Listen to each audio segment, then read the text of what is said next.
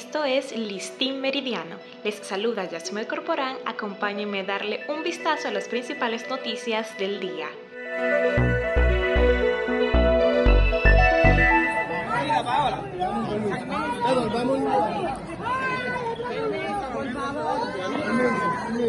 Desgarradoras escenas de dolor e impotencia se presenciaron este miércoles 19 de julio en el Juzgado de Atención Permanente del Distrito Nacional al culminar la audiencia donde dictaron tres meses de prisión preventiva contra el hombre acusado de violar y asesinar a una niña de 13 años en el sector Villas Agrícolas de la capital.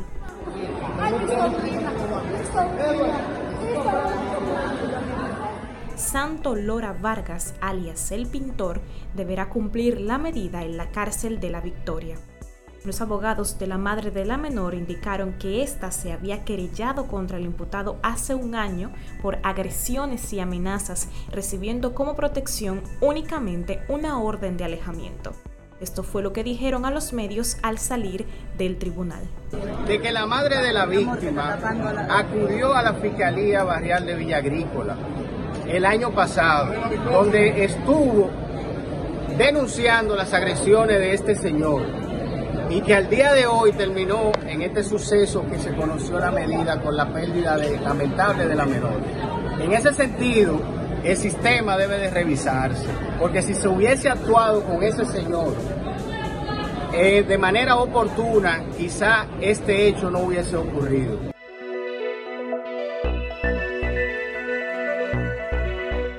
Rafael Bello Andino, cercano y leal colaborador del expresidente Joaquín Balaguer, falleció este miércoles a los 89 años de edad. El dirigente del Partido Reformista Social Cristiano empezó a trabajar junto al longevo mandatario en 1956 y se mantuvo a su lado durante toda su carrera política.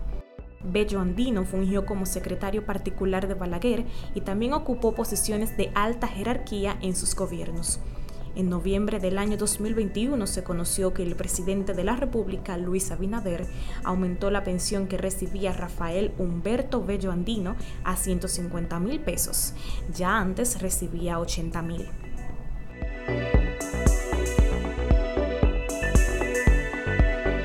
A menos de un mes para que Luis Abinader anuncie su repostulación a la presidencia, el panorama político se llena de tensión. Ahora, con las declaraciones de José Ignacio Paliza, presidente del oficialista Partido Revolucionario Moderno, quien mandó fuego a los adversarios de esa organización. El también ministro administrativo de la presidencia aseguró que la caída de la oposición les ha cambiado el discurso convirtiéndolo en uno más difícil y contrastante. Como consecuencia de la caída de muchos de ellos, sube entonces como un esfuerzo distinto para poder quizás ocultar o detener su propia caída, entonces un discurso más difícil, un discurso más contrastante. Inclusive hay quienes se han desnaturalizado en su propia forma de ser, al tiempo en el que han perdido la línea discursiva de siempre, su prudencia o, su, o el nivel de estadistas o de políticos que han querido construir, llevando hasta decir que el Partido Revolucionario Moderno, sus dirigentes, sus funcionarios en el gobierno son pusilánimes. Bueno, pusilánime puedo yo decir que es su posicionamiento, porque sin duda hoy le falta acción, le falta emoción, le falta, le falta valor. Estas declaraciones de Paliza, donde asegura que el triunfo del PRM los encontrará trabajando, se producen justo luego de que el expresidente Leonel Fernández realizara fuertes críticas a la actual gestión de gobierno. Y hablando de panoramas tensos, prepárense para vestir ropa ligera y evitar la exposición al sol, porque la presencia de partículas del polvo del Sahara en territorio nacional elevará aún más la sensación de calor en el país los próximos días. Así lo informó la Oficina Nacional de Meteorología, donde también advirtió de algunos aguaceros en las zonas cercanas al litoral caribeño.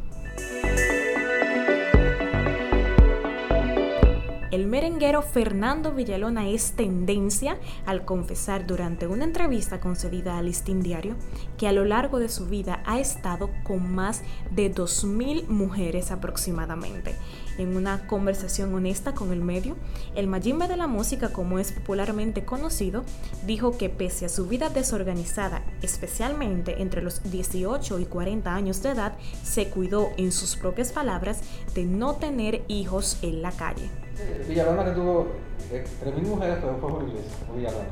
No, no, eso fue, ese fue Julio. Ah, fue Julio. ¿Sabes ¿Tú que me la, esa, no, no. Bueno. Esa, esa vez me la preguntaron, yo dije que fueron 2000. Yo tenía más de 2000, Más de 2.000. sin mal contar.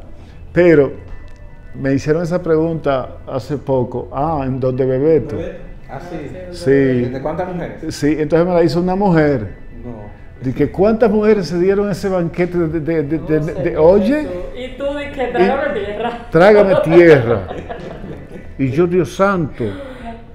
Pero lo que te quiero decir es que con todo y todo, eh, tú tuviste una vida, eh, diríamos, desorganizada, pero no porque empezaste a tener muchachos en la calle, así como... como- No, no, no, no, en verdad no. Porque a veces cuando tú eres así, no anda, bueno, yo no andaba, yo no andaba buscando pre- preñar mujeres. Eso es como un dominicano habla. El intérprete de Dominicano Soy tiene una relación estable desde hace más de una década con su esposa Fátima.